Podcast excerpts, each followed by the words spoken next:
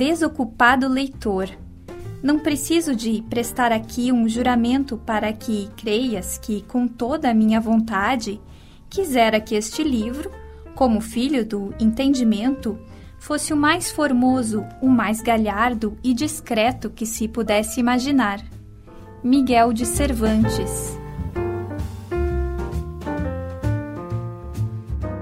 Da Estante, seu momento de leitura com a rádio da universidade.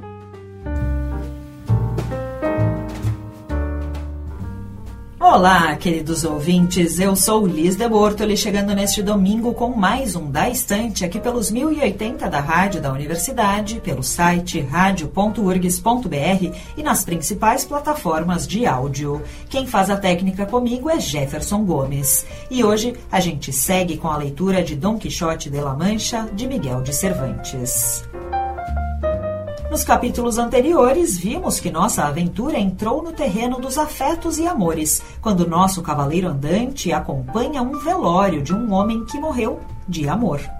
Agora é hora de pegarmos nossos livros para lermos os capítulos 14 e 15 de Dom Quixote. E quem lê com a gente é a professora do Instituto de Letras da URGS, Karina Lucena.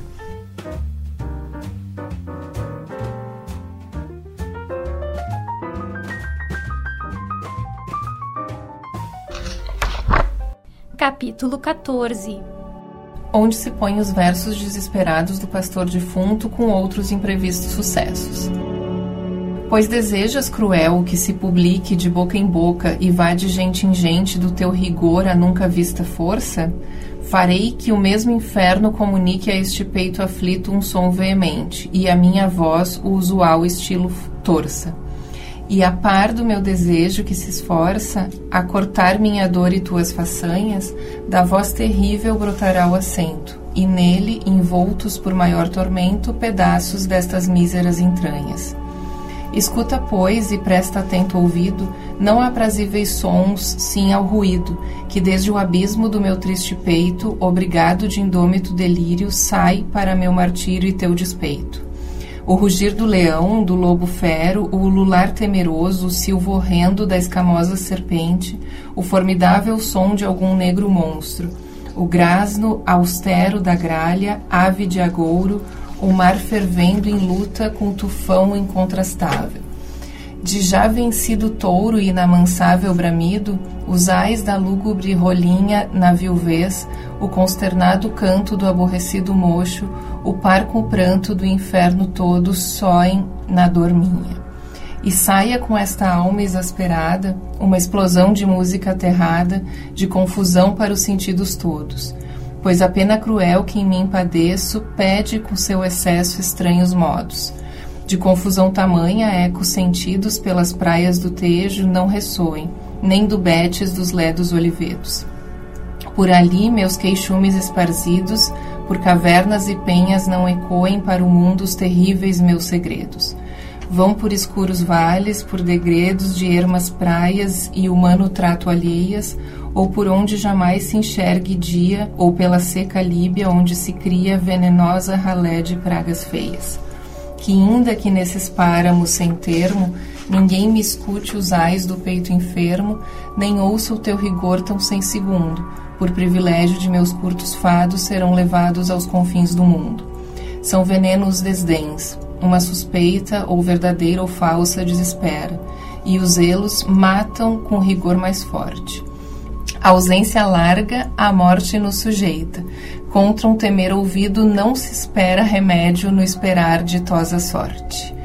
No fundo disso, tudo há certa a morte. Mas eu, milagre nunca visto, vivo, zeloso, ausente, desdenhado, e certo das suspeitas a que ando o peito aberto e do ouvido em que o fogo em dobro avivo. E entre tanto tormento, ao meu desejo, nenhuma luz de alívio ao longe vejo, nem já sequer fingi-la em mim procuro antes, para requinte de querela, estar sem ela eternamente juro. Pode-se juntamente, porventura, esperar e temer? E onde os temores têm mais razão que a esperança há de esperar-se? Debalde os olhos furto a sina escura, pelas feridas da alma os seus negrores não cessam um momento de mostrar-se. Quem pode a desconfiança recusar-se quando tão claramente se estão vendo os desdéns e os motivos de suspeitas? Ai, verdades em fábulas desfeitas, ai, câmbio infausto, lastimoso, horrendo. Ó do reino de amor, eros tiranos, zelos, dai-me um punhal, desdéns insanos, um baraço, um baraço, ai, sorte crua, celebras tua última vitória. Não há memória atroz igual à tua. Eu enfim morro, e porque nunca espere que a morte me ressarça o mal da vida, persistirei na minha fantasia. Direi que anda acertado quem prefere a tudo o bem-querer, que a mais rendida alma é a que de mais livre se gloria. Direi que a minha algoz não acho ímpia, senão que de alma, qual de corpo é bela, que eu tenho a culpa eu só de sua fereza que os males que nos causam com certeza não se opõem ao justo império dela. Com esta crença e um rigoroso laço, da morte acelerando o extremo passo, a que mião seus desprezes condenado, darei pendente ao vento corpo e alma, sem louro ou palma de outro e melhor fado. Com tantas sem razões, puseste clara a causa porque odeio e enjeito a vida, e pelas próprias mãos a lanço fora de tudo hoje razão se te depara. Profunda e peçonhenta era a ferida, de não mais a sofrer que eximo agora. Se por dita conheces nesta hora que o claro céu dos olhos teus formosos não é razão que eu turbe, evito o pranto. Tudo que por ti dei não vale tanto que mo pagues com olhos lacrimosos. Antes a ir na ocasião funesta, mostra que este meu fim é tua festa Louco é que aclarar tu assim se atreve, sabendo ser-te a ânsia mais querida, que a negra vida me termine em breve. Vinde sedes de Tântalo, Penedo de Sísivo, ave atroz que róis a Tício, vem roda de Gion com giro eterno. Vinde a mim, vinde a mim, não é já cedo, tartário horror, do mais cruel suplício, urnas de ímpias irmãs, cansado inferno. Quantos sofrem tormento mais interno, vejam que igual cá dentro me trabalha. E se a suicida exequias são devidas, cantem-ma em voz baixa e bem sentidas ao morto a quem faltou até mortalha. E o porteiro infernal dos três semblantes, com os outros monstros mil extravagantes, soltem-me o de profundes, pois entendo se esta a pompa única devida do amante suicida ao caso horrendo. Canção desesperada, não te queixes, quando a chorar na solidão me deixes, se a glória dela no meu mal consiste e o perdimento meu lhe traz ventura, já minha sepultura é menos triste. Bem pareceu aos ouvintes a canção de Crisóstomo, ainda que o leitor disse que achava dissonante do que tinha ouvido do recato e bondade de Marcela, porque nos versos o autor se queixava de zelos, suspeitas e de ausência, tudo em menoscabo do bom crédito e fama de Marcela. Ao que Ambrósio respondeu com quem era sabedor dos mais escondidos pensamentos do amigo: Senhor, para satisfação dessa dúvida, a vez de saber que o tempo em que o infeliz isto escreveu estava ausente de Marcela, de quem se tinha apartado por vontade, a ver se a ausência usaria com ele o que tem por costume. E porque ao namorado ausente não há coisa que o não desassossegue, nem temor que ele não chegue, assim a Crisóstomo o ralavam os zelos imaginados e as suspeitas como se foram verdades.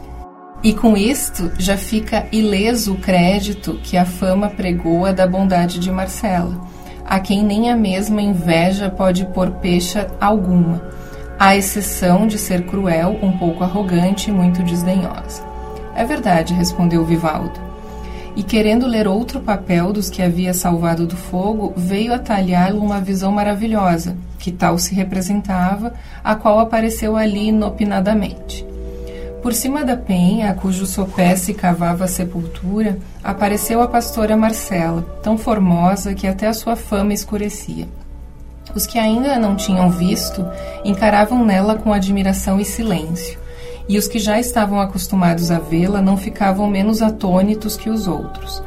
Ambrósio, tanto como a avistou, disse num ímpeto de indignação: Vens experimentar, fero basílisco, destes montes, se com a tua presença verterão ainda sangues as feridas deste miserável, a quem a tua crueldade tirou a vida? Ou vens vangloriar-te contemplando as cruéis façanhas da tua índole? Ou desejas observar dessa altura, como Nero o incêndio de Roma, os efeitos da tua barbaridade? Ou pisar arrogante este desastrado cadáver, como a ingrata filha fez ao de Sérvio Túlio? Dize já que tu vens, ou o que é que mais te agrada, que por eu saber que os pensamentos de Crisóstomo nunca em vida deixaram de te obedecer, farei que, ainda depois da sua morte, por ele te obedeçam os que se chamaram e foram seus amigos. Não venho, Ambrósio, a nada disso que dizes, respondeu Marcela. Venho só a defender-me e mostrar quão fora de razão andam todos os que me culpam do, do que penam e da morte de Crisóstomo. Por isso, rogo a quantos aqui sois me atendais que não será necessário muito tempo nem muitas palavras para persuadir de tão clara verdade os acisados. Fez-me o céu formosa, segundo vós outros encareceis. E tanto que não está em vossa mão o resistirdes-me. E pelo amor que me mostrais, dizeis, e até supondes, que esteja eu obrigada a corresponder-vos. Com o natural entendimento que Deus me deu, conheço que toda formosura é amável, mas não entendo que, em razão de ser amada, seja obrigada a amar, podendo até dar-se que seja feio o namorado da formosura. Ora, sendo feio aborrecível, fica muito impróprio dizer-se: Quero-te por formosa, e tu, ainda que eu não seja, deves também amar-me. Mas, ainda supondo que as formosuras sejam de parte a parte iguais, nem por isso hão de correr iguais os desejos, porque nem todas as formosuras cativam. Algumas alegram a vista, sem renderem as vontades se todas as belezas enamorassem e rendessem, seriam andarem as vontades confusas e desencaminhadas, sem saberem em que haviam de parar, porque, sendo infinitos os objetos formosos, infinitos haviam de ser os desejos. E segundo eu tenho ouvido dizer, o verdadeiro amor não se divide e deve ser voluntário e não forçado. Sendo isto assim, como julgo que é, por que exigis que renda a minha vontade por força, obrigada só por dizerdes que me quereis bem? Dizei-me, se assim como o céu me fez formosa, me fizera feia, seria justo queixar-me eu de vós por não me amardes? E demais, deveis considerar que eu não escolhi a formosura que tenho, que tal qual é, o céu me deu gratuitamente, sem eu pedir nem a escolher. Assim como a víbora não há de ser culpada da peçonha que tem, posto matar com ela, em razão de lhe ter sido dada pela natureza, tampouco mereço eu ser repreendida por ser formosa, que a formosura na mulher honesta é como fogo apartado, ou como a espada aguda, que nem ele queima, nem ela corta a quem se lhes não aproxima. A honra e as virtudes são adornos da alma, sem os quais o corpo não deve parecer formoso, ainda que o seja. Pois se a honestidade é uma das virtudes que ao corpo e alma mais adornam e a formosentam, por que há de perdê-la a que é amada por formosa, para corresponder à intenção de quem, só por seu gosto, com todas as suas forças e indústrias, aspira a que a perca? Eu nasci livre, e para poder viver livre, escolhi as soledades dos campos. As árvores desta montanha são a minha companhia as claras águas desses arroios meus espelhos. Com as árvores e as águas comunico meus pensamentos e formosura. Sou fogo, mas apartado, espada, mas posta longe. Ao que tenho namorado com a vista, tenho-os com as palavras desenganado. E se os desejos se mantêm com as esperanças, não tendo eu dado nenhum a Crisóstomo, bem se pode dizer que o matou a sua teima, e não a minha crueldade. E se se me objeta que eram honestos os seus pensamentos e que por isso estava obrigada a corresponder-lhes, digo que quando, neste mesmo lugar onde agora se cava sua sepultura, me descobriu a bondade dos seus intentos, eu lhe respondi e declarei que os meus eram viver em perpétua soledade e que só a terra gozasse o fruto do meu recolhimento, e os despojos de minha formosura. E se ele, com todo este desengano, quis aporfiar contra a esperança e navegar contra o vento, que muito que se afogasse no meio do golfão do seu desatino? Se eu o entretivera, seria falsa.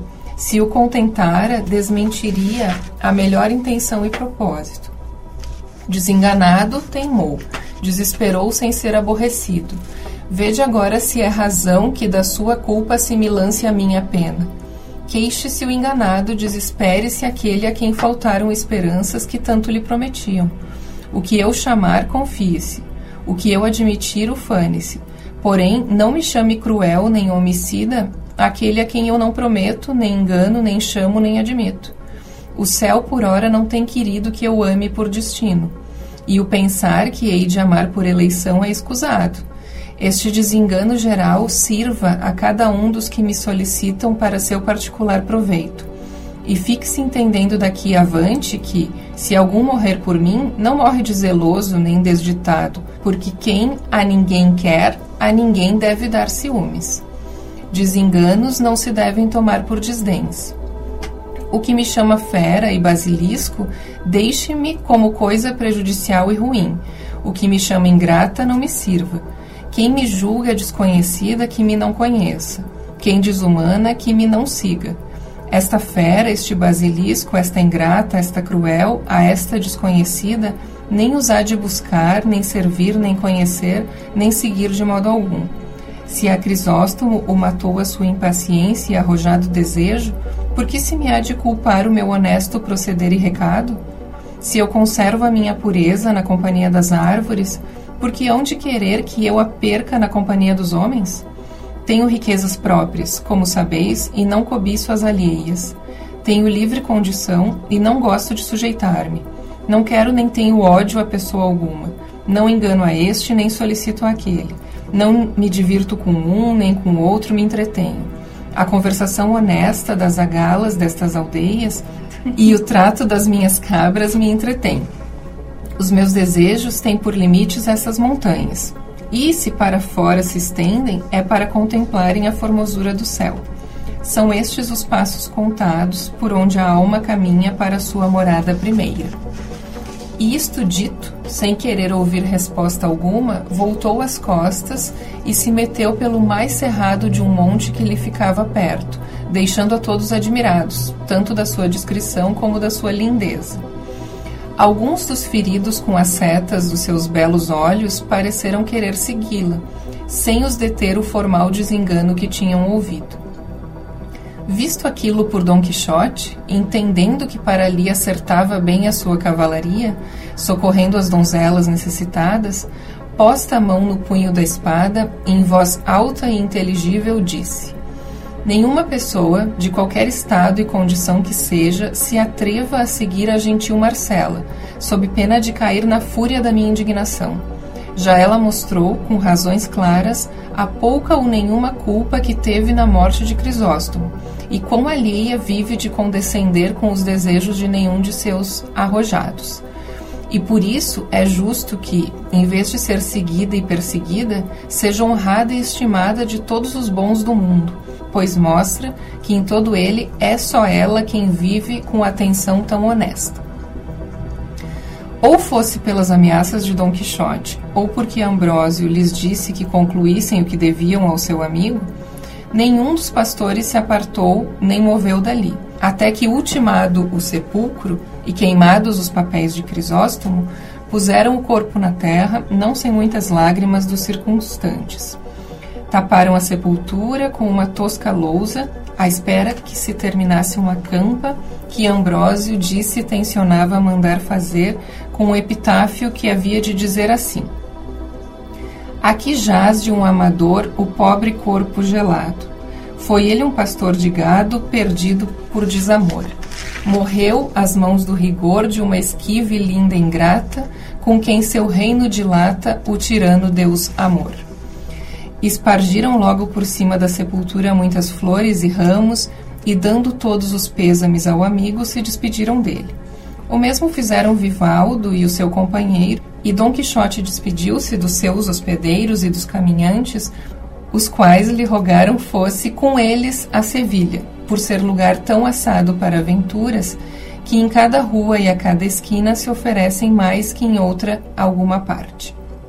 Agradeceu-lhes o cavalheiro a recomendação e o ânimo que naquilo mostravam de lhe dar gosto, e disse que por então não queria nem devia ir a Sevilha, enquanto não tivesse limpado aquelas serras de roubadores malandrins de que era fama andar em todas insadas. Vendo-lhe a boa determinação, não quiseram os caminhantes importuná-lo mais. Antes, despedindo-se de novo, o deixaram e prosseguiram seu caminho, em que lhes não faltou assunto para conversação, tanto na história de Marcela e Crisóstomo, como nos três varios de Dom Quixote o cavaleiro determinou ir ter com a pastora Marcela e ofereceu-lhe tudo quanto podia para a servir. Mas não lhe aconteceu como fantasiava, segundo se contará no decurso desta verídica história. Capítulo 15 Em que se conta a desgraçada aventura que a Dom Quixote ocorreu com uns desalmados iangueses. Conta o sábio Cid Amete Benengeli que assim que Dom Quixote se despediu dos seus hospedeiros e de todos os que se acharam ao enterro do pastor Crisóstomo, ele e o seu escudeiro se entranharam no mesmo bosque onde tinham visto desaparecer a pastora Marcela. E havendo andado por ele passante de duas horas a procurá-la por todos os sítios, sem poderem dar com ela, chegaram a um prado cheio de viçosa erva, por onde corria um arroio fresco e deleitoso tanto que incitou e obrigou a passarem ali a hora da cesta, que já principiava de apertar. Apearam-se, e deixando o jumento e Rocinante à vontade pastar da muita verdura que por ali crescia, foram-se aos alforges, e sem cerimônia alguma, em boa paz e sociedade, amo e servo comeram do que neles acharam. Não se tratara Sancho de apear o Rocinante, em razão de o conhecer por tão manso e pouco rinchão, que todas as éguas da devesa de Córdova o não fariam desmandar-se. Ordenou, pois, a sorte e o diabo, que nem sempre dorme, que andasse então por aquele vale, passando uma manada de poldras galisianas de uns arrieiros inhangueses, os quais têm por costume tomarem com suas récovas a sombra no verão em sítios mimosos de erva e água e aquele onde acertou de estar Dom Quixote era um desses. Sucedeu que ao Rocinante apeteceu refocilar-se com as senhoras facas.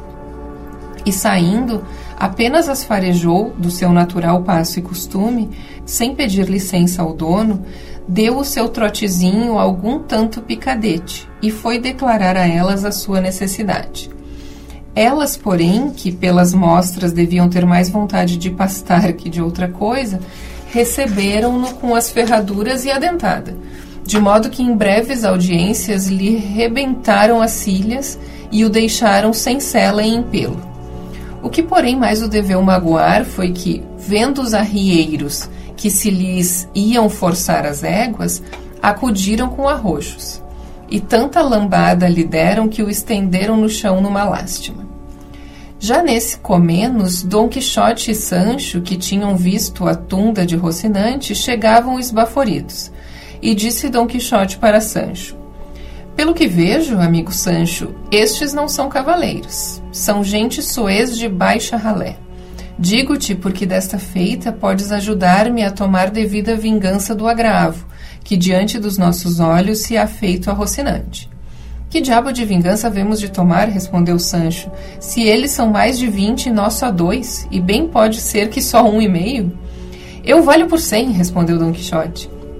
E metendo logo mão à espada, remeteu aos iangueses, e o mesmo fez Sancho Pança, influído do exemplo do amo. Logo no primeiro rompante, deu Dom Quixote uma cutilada num que lhe abriu um saio de couro que trazia vestido e boa parte do ombro.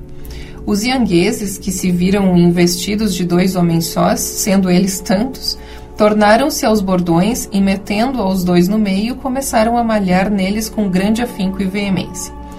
A verdade é que, logo a segunda lambada, deram com Sancho embaixo, e o mesmo aconteceu a Dom Quixote, sem lhe valer sua destreza e bom ânimo. e quis a sua sorte que viesse a cair aos pés de Rocinante, que ainda se não tinha erguido.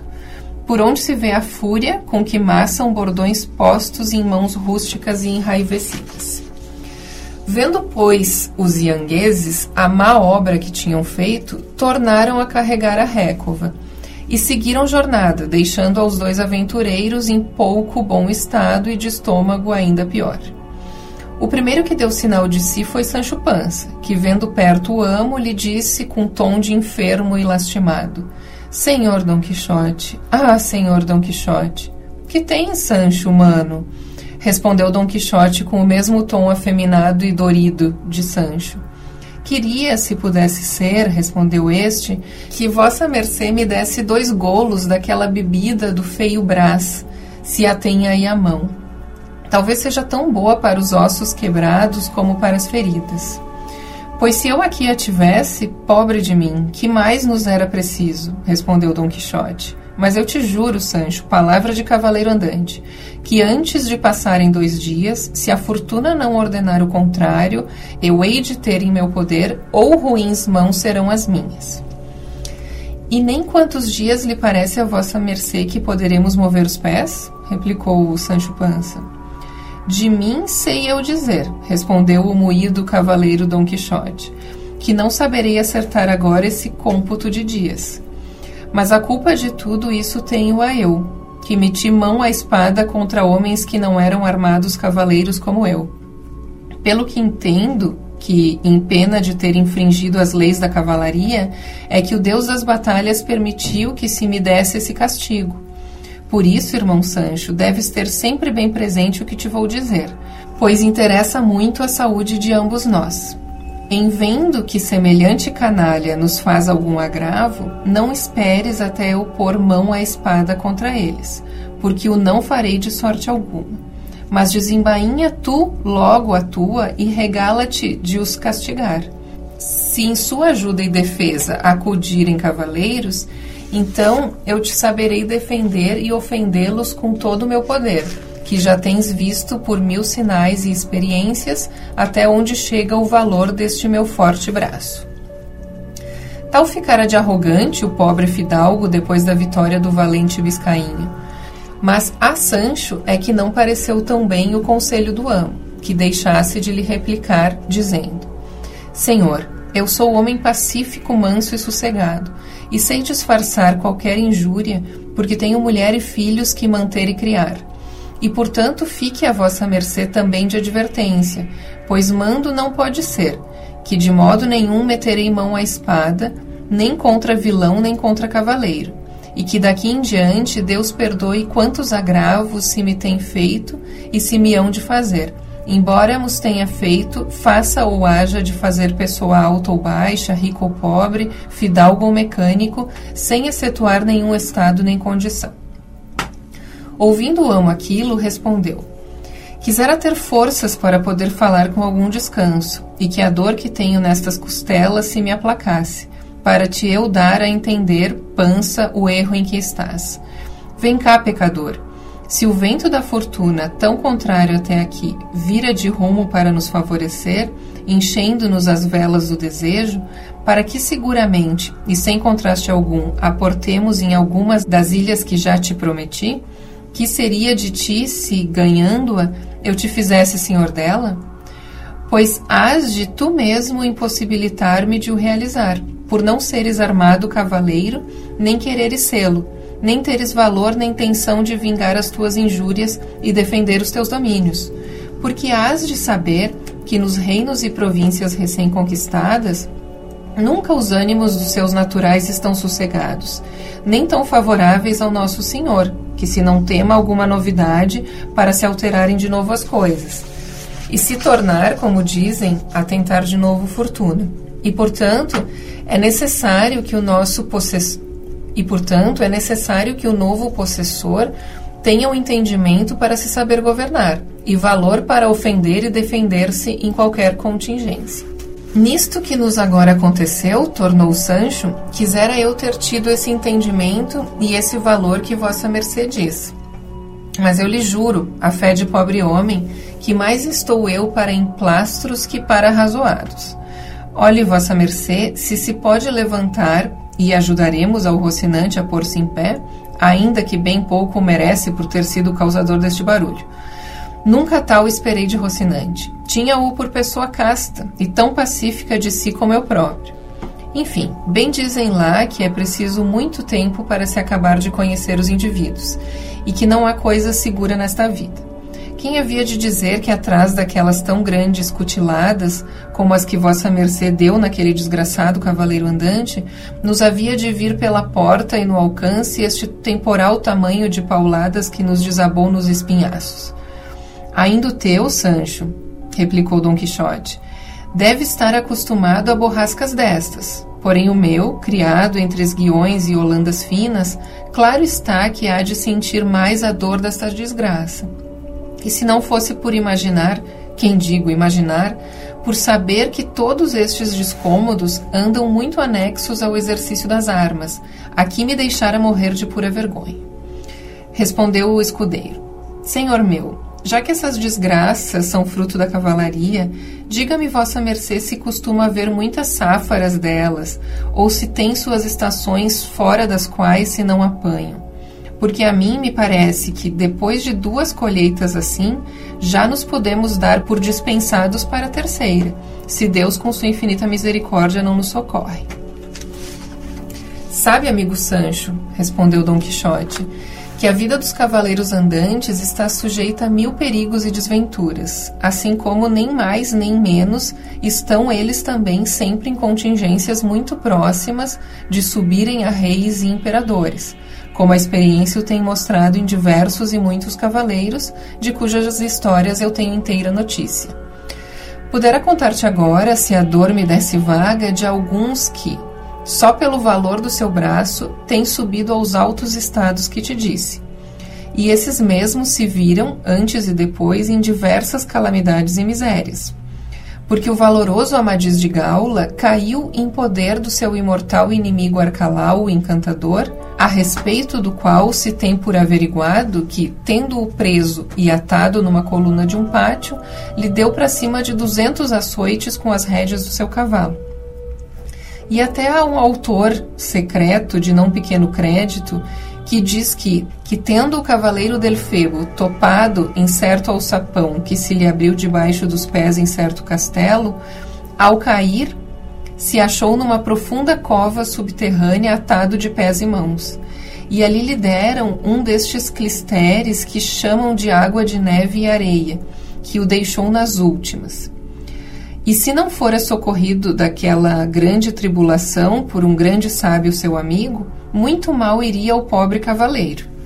Portanto, Sancho, por onde tanta gente boa tem passado, bem posso passar eu também. Maiores foram os impropérios por eles curtidos que estes nossos agora. Hás de saber, Sancho, que as feridas que afrontam não são as que se fazem com os instrumentos que se acham à mão. O que se contém na lei, na lei dos duelos, escrito por estes próprios termos. Se o sapateiro dá noutrem com a forma que na mão tem, posto que ela seja realmente de pau, nem por isso se dirá que levou paulada aquele em quem deu. Digo isto para que não cuides que, se bem saímos desta pendência moídos, ficamos por isso afrontados, porque as armas que traziam aqueles homens e com que nos machucaram não eram outras senão os seus bordões e nenhum deles, se bem me lembra, continha estoque, espada nem punhal.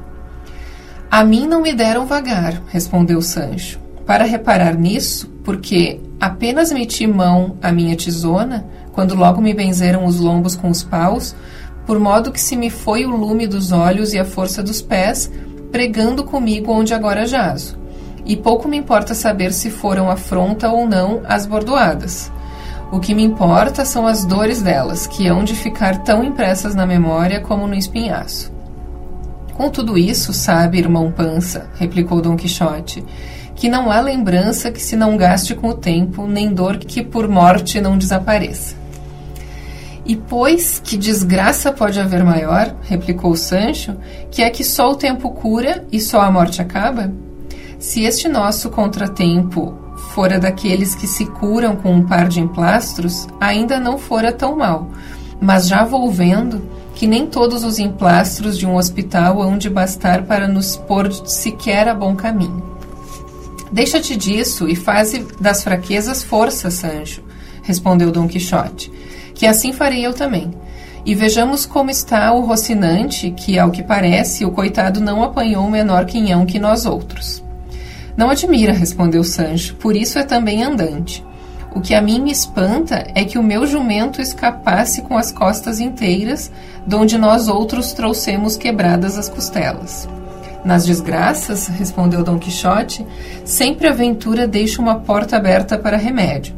E digo assim porque esta bestiaga nos poderá agora suprir a falta de Rocinante, levando-me daqui para algum castelo onde seja curado das feridas e nem por isso haverei por desonra tal cavalgadura.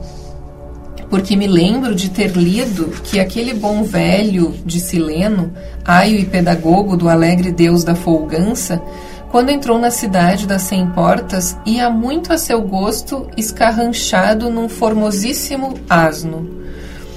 Iria escarranchado como vossa mercê diz, respondeu Sancho, porém é muito diferente ir escarranchado de ir atravessado como uma sacada de trapos velhos. Ao que Dom Quixote respondeu: As feridas que nas batalhas se recebem antes dão honra do que atiram. E assim, pança amigo, não me repliques mais. E segundo já te disse, levanta-te como puderes e põe-me do modo que melhor te parecer em cima do teu jumento. Vamos-nos daqui antes que a noite chegue e nos apanhe neste despovoado. Pois eu não ouvi dizer a vossa mercê, disse Pança, que era muito próprio de cavaleiros andantes o dormirem nos andurriais e desertos o mais do ano e que eles o reputavam por grande ventura?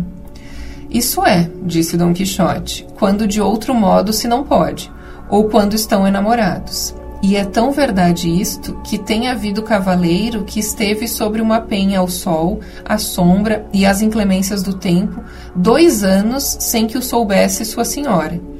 E um deles foi Amadis, quando chamando-se Beltenebros, se alojou na penha pobre, não sei se oito anos ou oito meses, dá conta que não estou bem certo. Basta que esteve ali fazendo penitência por não sei que desgosto que lhe deu a senhora Oriana. Mas deixemos já isto, Sancho, e conclui antes que suceda ao jumento alguma outra desgraça como a de Rocinante. Essa fora do diabo, disse Sancho. E despedindo trinta ais, sessenta suspiros e cento e vinte más horas e tarrenegos, contra quem ali o trouxera, lá se foi levantando, derreado, e curvo como arco turquesco, sem poder acabar de endireitar-se, e com todo esse trabalho emparelhou o seu asno, que também tinha andado seu tanto distraído com a demasiada liberdade daquele dia.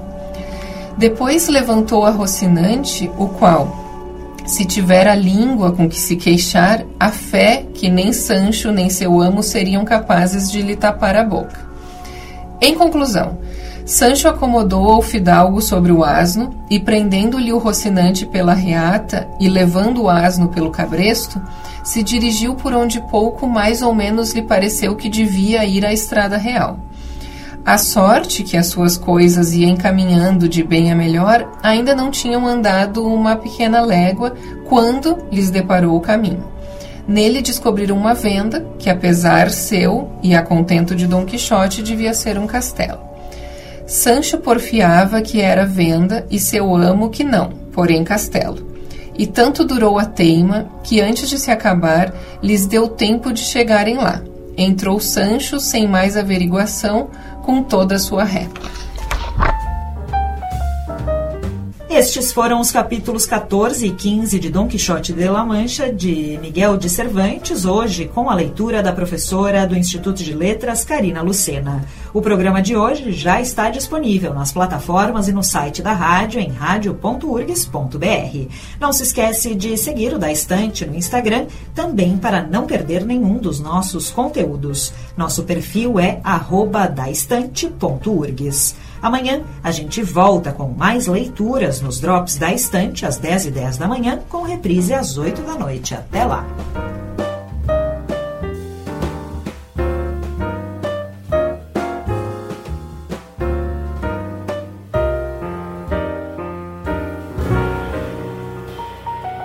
Neste programa trabalharam Liz de Bortoli, Mariana Sirena e Guilherme Gabineski.